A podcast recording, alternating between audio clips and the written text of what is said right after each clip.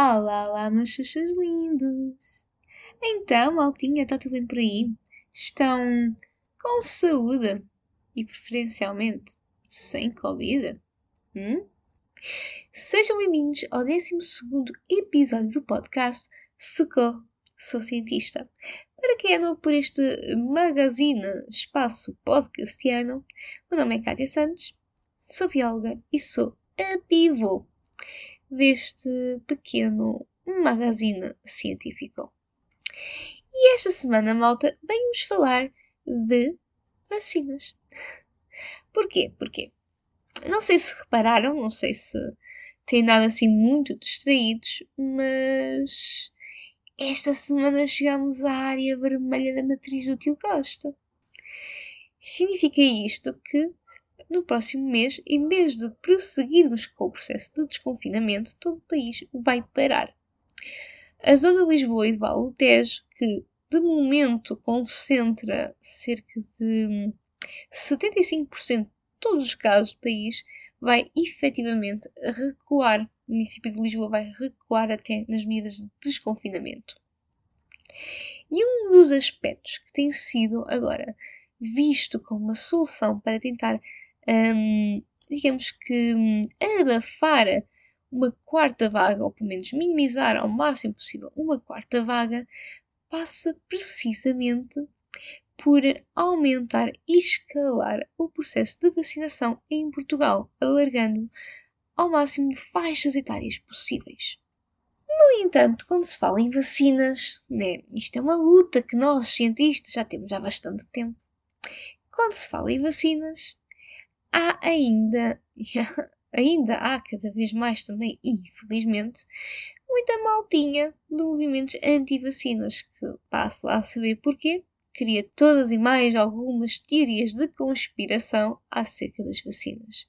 E desinformação gera mais desinformação, mais medo, mais receio, mais angústia entre as pessoas que não têm tanto conhecimento no que toma este processo, o que é, que é uma vacina, como é, que, como é que ela é feita, como é que ela funciona, e no meio disto tudo, desta confusão de malta um, anti-vacinas, de céticos de Covid, uh, muitas pessoas acabam por uh, não se vacinar por medo, por receios, na maioria das vezes infundados. Por isso, e porque sinto que acaba por ser um bocadinho responsabilidade uh, também minha, neste episódio decidi vir-vos falar um bocadinho melhor do que é, é imunidade em concreto e mais especificamente como é que funcionam as vacinas, neste caso as vacinas do Covid, para ajudar a desconstruir medos e também terem melhor conhecimento de causa acerca eh, de como funcionam as vacinas e o nosso sistema imunitário. E vamos precisamente começar pelo nosso sistema imunitário. O que é, é o nosso sistema imunitário? É um conjunto de células, órgãos, tecidos que nos protege de doenças. E o nosso sistema imunitário tem dois tipos de respostas distintos: o sistema imunitário inato e o sistema imunitário adquirido. O sistema imunitário inato, como o próprio nome diz, é uma resposta que nós temos naturalmente dentro de nós. É uma resposta que, for, que funciona de uma maneira mais generalizada, sem grande especificidade, contra os agentes patogénicos. Ele é tipicamente uma resposta imediata, rápida, é uma resposta que não cria memória ao agente patogénico e é uma resposta que não tem especificidade contra o agente patogénico. Ou seja, se por um lado é rápida, não é específica e poderá, portanto, também não ser tão eficaz contra agentes patogénicos mais agressivos. E exemplos de proteções do nosso sistema imunitário inato são uh, barreiras, como é a nossa pele. A nossa pele tem uma função extremamente importante para nos proteger da invasão de alguns micro-organismos que são nocivos para nós. É, por exemplo, os pequenos pelinhos que nós temos no interior do nosso nariz, esses cíliozinhos que filtram de certa forma e atuam como barreira à entrada de agentes patogénicos. São algumas secreções que nós temos no nosso corpo que, de certa forma, têm um pH mais ácido ou destroem também agentes patogénicos. Já o nosso sistema imunitário adquirido é uma resposta que não é imediata. É uma resposta que demora algum tempo, mais retardada no tempo. No entanto, é uma resposta específica a um determinado grupo ou tipo de patogénios e é uma resposta que produz memória. E por produzir memória e por ser mais específico, é também mais eficaz em agentes patogénicos mais nocivos, como é, por exemplo, o caso dos vírus. E no caso do nosso sistema imunitário uh, adquirido, da nossa resposta adquirida, ela tem todo um conjunto de células que trabalham em, forma coordenada para nos proteger destes agentes patogénicos, destes vírus, como por exemplo o senhor e chato Covid. Entre estas células, duas que se destacam são as células B e as células T. As células B e as células T são um tipo de linfócitos, de glóbulos brancos que nós temos. As células B são responsáveis por identificar os antigénios que são basicamente as proteínazinhas que os agentes patogénicos, neste caso o vírus, têm à sua superfície e que permite reconhecê-lo como um agente estranho. Então, elas são capazes de identificar estes antigénios, evoluem em células de memória que depois são capazes de reconhecer aquele antigênio como, como sendo um agente externo, e quando necessário, então transformam-se em plasmócitos que produzem os anticorpos para então facilitar a resposta imunitária secundária, agarrar o vírus e permitir que ele seja destruído pelos nossos restantes linfócitos. E este processo é basicamente mediado por, também pelas células T, os linfócitos T. Mas como eu disse, este processo é um processo lento. Desde a primeira exposição até que o nosso corpo seja capaz de realmente criar memória e imunidade a um determinado agente patogénico pode durar sensivelmente duas a três semanas. À segunda exposição, esta reação torna-se muito mais rápida. Portanto, as células B, ao depararem-se numa segunda exposição com o agente eh, patogénico, neste caso o vírus, identificam o antigênio. Identificam então esta proteína que eles têm à sua superfície. E isso permite que as células B se transformem em plasmócitos, produzam anticorpos mais rapidamente e de forma mais eficaz e então consigam uh, dividir-se e produzir anticorpos suficientes para eliminar e neutralizar o vírus de uma forma muito mais rápida. Há ainda um outro tipo de células que estão envolvidas neste, nesta resposta imunitária secundária, que são as células dendríticas. As células dendríticas têm uma capacidade diferente que se pauta bastante pelo facto de quando encontram um agente patogénico, elas são capazes de agarrar nos seus antigénios e como que movimentá-los e exibi-los à superfície da sua membrana, que depois facilita o reconhecimento pelas células T destes uh, externos e facilita também esta mobilização das células B para se criar memória e se criar aqui uma resposta imunitária, sendo que depois estas células dendríticas são destruídas. E pronto, este aqui é o princípio básico que queria que entendesse em primeiro lugar do que é, é a nossa imunidade, que é esta capacidade do nosso uh, sistema imunitário responder a agentes patogénicos. Primeiro, de uma forma inata, por exemplo, os sistemas temos de barreira, a pele, os cílios do nosso nariz, ou então uma forma específica e adquirida através do nosso, da nossa resposta imunitária secundária. E onde é que andam as vacinas? Entram precisamente neste segundo ponto, na nossa resposta imunitária secundária. Pois bem, as vacinas facilitam todo o processo de imunidade adquirida no caso dos vírus. E no caso do nosso amigo e chatíssimo Covid, têm surgido dois tipos de vacinas diferentes. Uma vacina mais inovadora, feita à base de mRNA ou RNA mensageiro do vírus, parte neste caso do RNA mensageiro do vírus, e o segundo tipo de vacinas, que é as mais clássicas, aquelas que estamos mais habituadas a tomar, que são feitas usando para isso um vetor viral. O vetor viral, que é basicamente um vírus não ativo, que tem o material genético do vírus de interesse lá dentro e que de certa forma vai mimetizar, vai funcionar como um transporte, um veículo do material genético do vírus que queremos criar imunidade e então potenciar aqui de uma forma segura uma reação imunitária secundária, este processo de memorização com as nossas células B, células T, de forma a criar imunidade para esse vírus. E então, como dizia, estas vacinas de RNA mensageiro, mRNA, como a vacina da Pfizer, são extremamente inovadoras.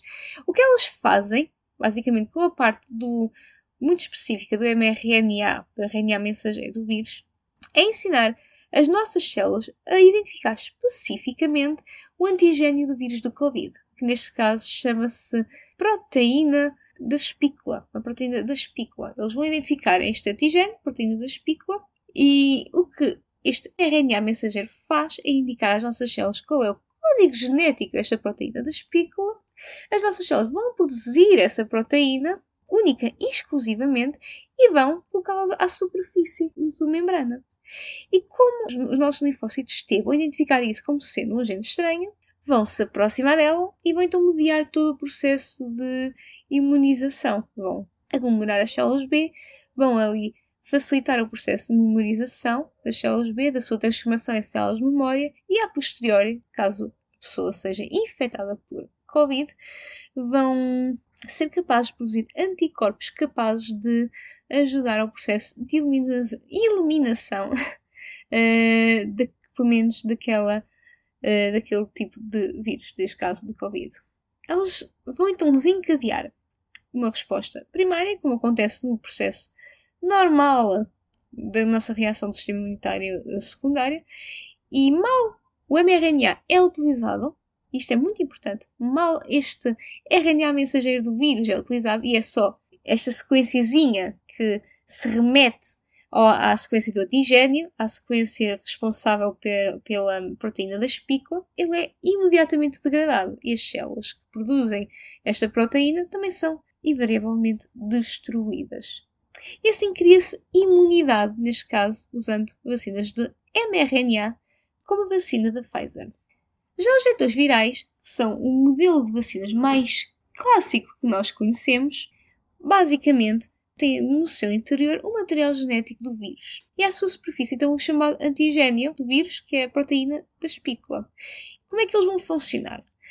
Eles vão funcionar basicamente como um condutor da Uber.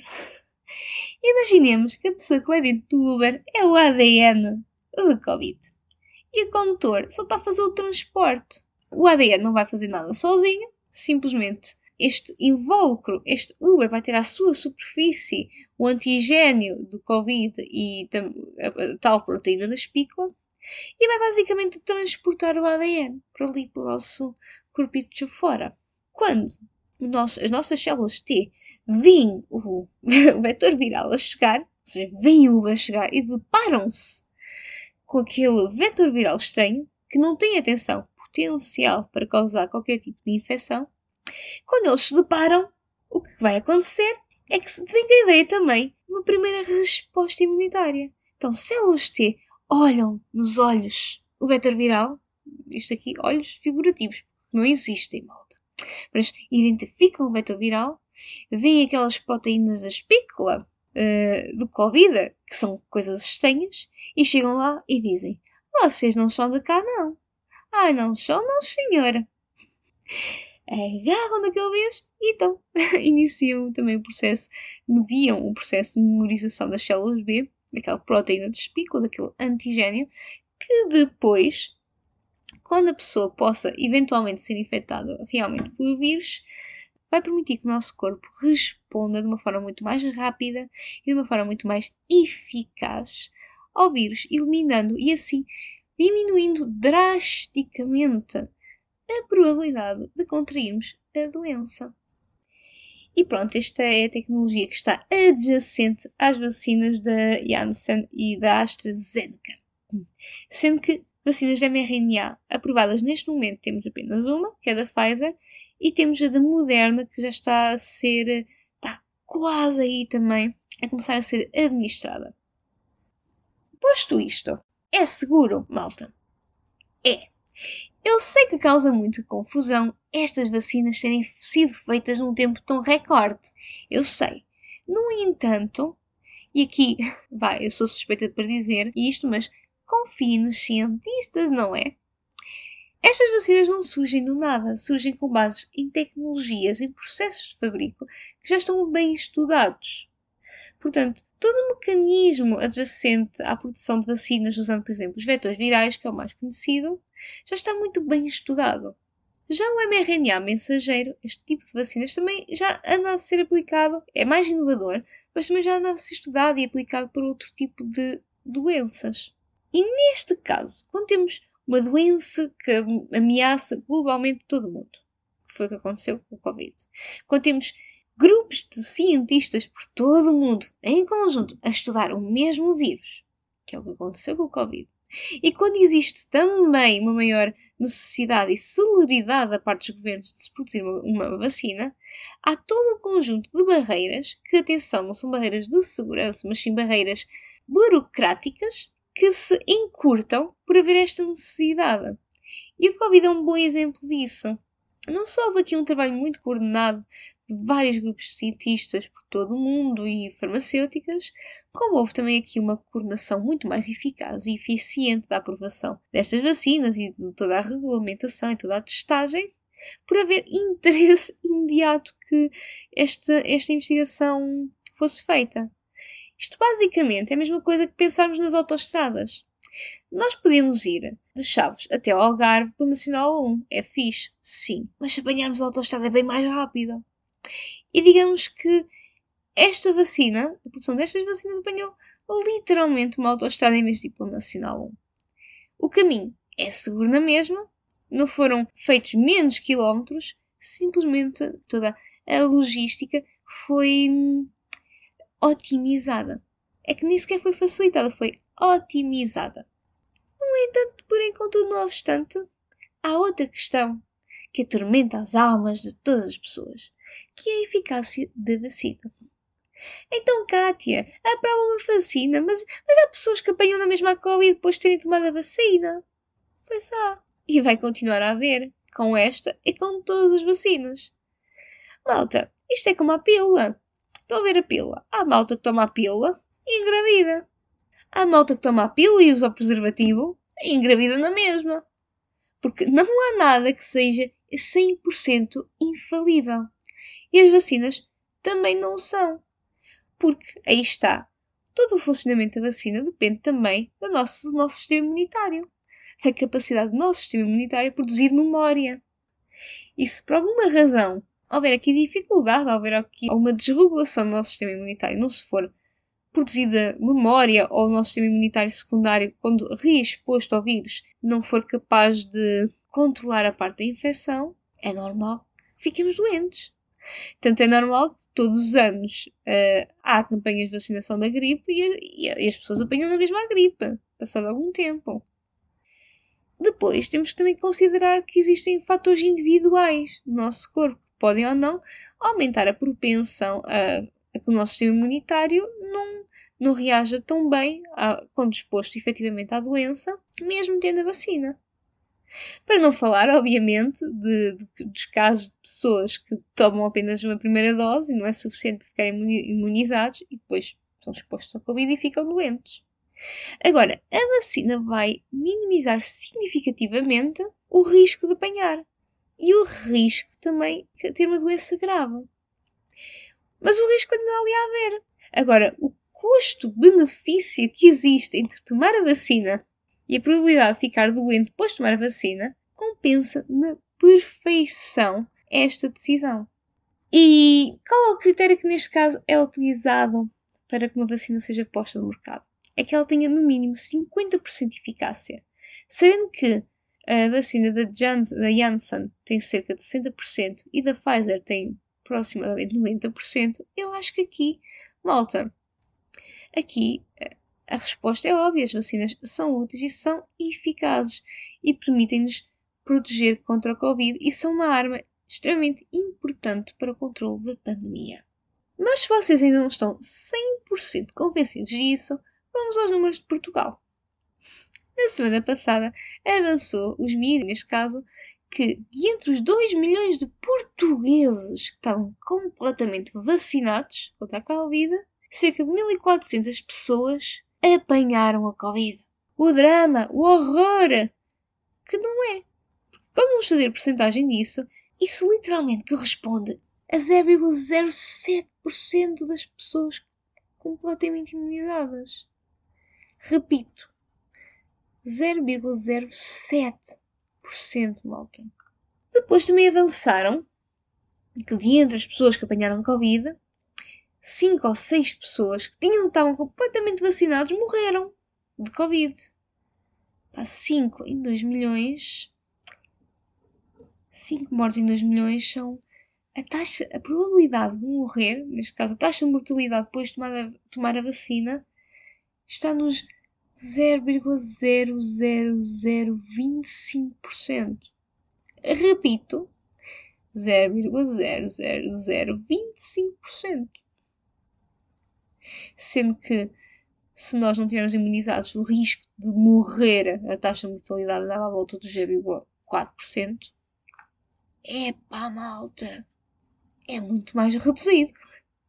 Obviamente que continua a haver risco, porque nada é 100% infalível. Mas é muito mais reduzido. E como eu dizia no início, a vacinação compensa e é uma ferramenta essencial para nós podermos controlar a pandemia. Por isso, se estão a ouvir este episódio e estão na dúvida se vão ou não vão fazer o agendamento, Malta, façam, por favor, façam. Deixem-se de ouvir aquela malta que diz eu levei a vacina da, da Pfizer e agora o meu braço está magnético. Ai, essa é nova, pois é. Nova teoria da conspiração. Malta que leva a vacina da Pfizer fica depois com o braço magnético, consegue fazer com que, com que no sítio onde levou a vacina as, as moedas fiquem lá coladas. Nha, nha, nha. Vieram dizer isso a primeira coisa que eu fiz foi testar com colegas no meu, no meu trabalho, com três pessoas que levaram a vacina da Pfizer e o que aconteceu? Das três pessoas, nada. nada.